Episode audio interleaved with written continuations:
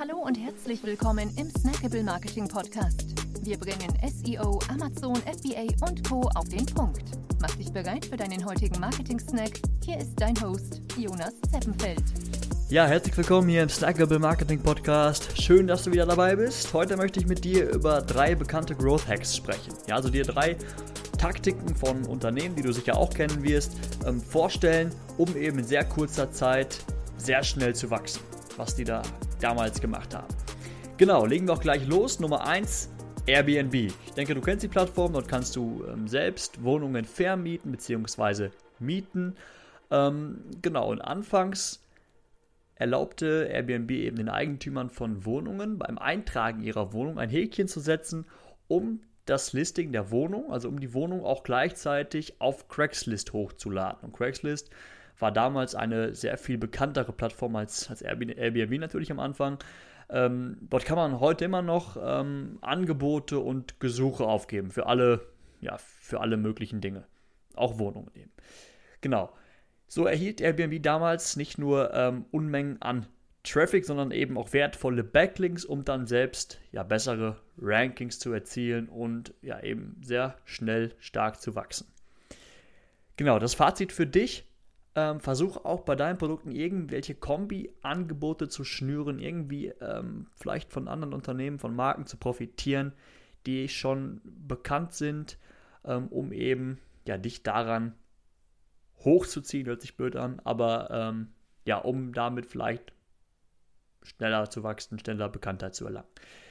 Genau, Nummer zwei, Twitter. So, Plattform kennst du, kennst du natürlich auch.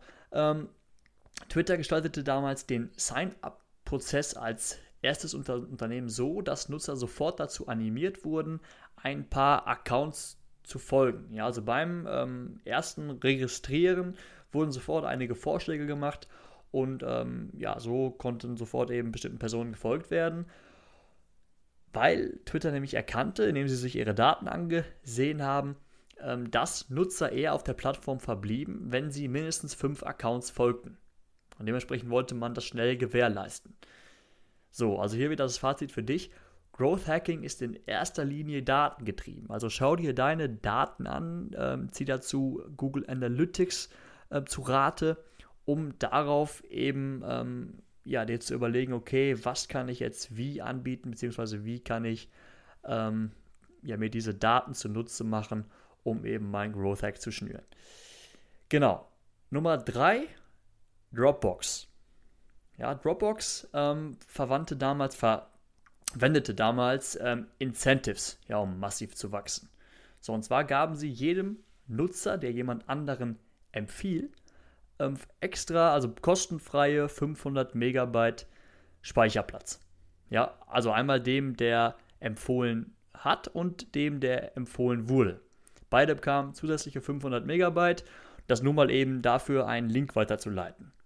Ja, und so ähm, gewann natürlich die Plattform rasant an Nutzern, einfach weil ja jeder mehr Speicherplatz haben wollte. Ja, genau. Wieder das Fazit für dich.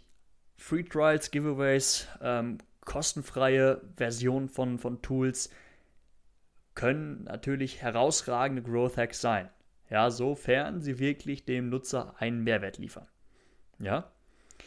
Genau. Ich hoffe, dass du einen von diesen Growth Hacks der ja, großen bekannten Unternehmen für dich vielleicht im Kleinen anwenden kannst und wünsche dir dabei auf jeden Fall ganz viel Erfolg.